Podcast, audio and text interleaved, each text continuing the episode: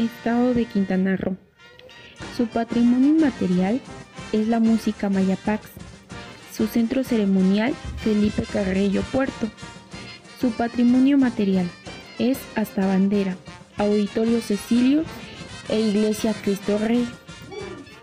Su gastronomía son los panuchos, son uno de los platillos típicos del estado de Quintana Roo, que fascina por sus ingredientes e inigualable sabor. Los albutés.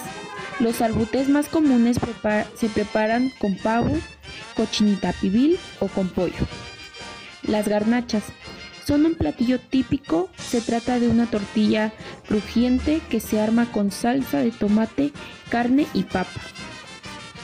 Tamales. Vienen en muchas presentaciones de acuerdo a su preparación y cocción, desde cocinados al vapor hasta los horneados, o mejor, aún enterrados. Las empanadas. Es una receta que se hacen con masa de maíz, rellenas con el cazón cocido y desmenuzado, guisado con cebolla, jitomate y epazote y luego fritas. Sus postres son las marquesitas. Es uno de los postres más comunes que podemos encontrar en todo en el estado de Quintana Roo y principalmente los encontraremos en los parques, plazas y ferias.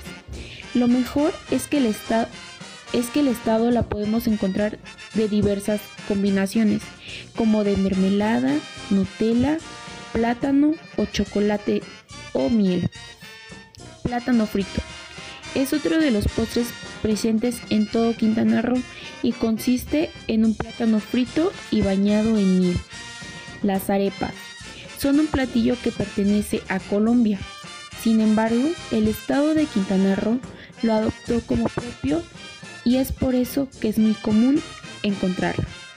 El dulce de calabaza es uno de los postres que solo se puede encontrar en el mes de noviembre, es decir, en la fecha de todos los santos, mejor conocido como Día de Muertos. Sus centros turísticos son Cancún, que es uno de los principales destinos turísticos de México. Cada año recibe un promedio de 10 millones de visitantes. Sus playas, reconocidas entre las más hermosas del mundo por el colorido y la, y la limpieza del mar, el suave oleaje y la blanca y fina arena. También está Cozumel, que es una de las islas más hermosas por su extensión. Encierra sus bellezas naturales que la han convertido en la favorita de miles de turistas. Las lagunas, larga planicie y los ríos subterráneos, y esos son algunos. Por otro lado está Olbox. Es una de las pequeñas joyas del, del Caribe. Forma parte de la Reserva de la Biosfera y área de protección de la flora y la fauna. Es un refugio natural de varias especies animales en peligro de extinción. Por otro lado, también está Chetumal. La capital del estado de Quintana Roo es la puerta de entrada a México. Desde la América Central, su nombre es Maya, tiene dos concepciones, donde crecen los árboles rojos, allí donde bajan las aguas. Después está Islas Mujeres. Entre las más y la tierra, historia y leyenda. Es un nombre que evoca maravillas. Esta isla ha estado dedicada al amor. Los mayas consagraron a Ixchel, la diosa del amor, y la luna y la fertilidad.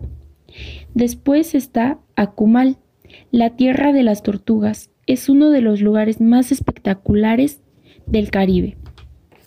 Uno de sus trajes típicos es la chiclera, que consiste en una blusa blanca con mangas acampanadas y una falda larga azul turquesa o roja. La blusa en la blusa se encuentran cinco caracoles y en la, falda, en la falda bordados con motivos del estado. En los hombres usan pantalón azul marino, camisa de flores con colores llamativos y vivos y sombreros de palma. Es utilizado en el campo o en el trabajo. La falda Los caracoles significan riqueza marina y presenta el primer instrumento de comunicación entre los mayas. Los pinos representan nuestra riqueza, nuestra riqueza forestal, enérgica y creatividad quintanarroense. Las estrellas representan el lucero de la mañana o el paso de Venus que los antiguos mayas observaban como astrónomos. Simplemente quiero recomendarles que visiten el estado de Quintana Roo, que es uno de los lugares más bonitos del estado de México.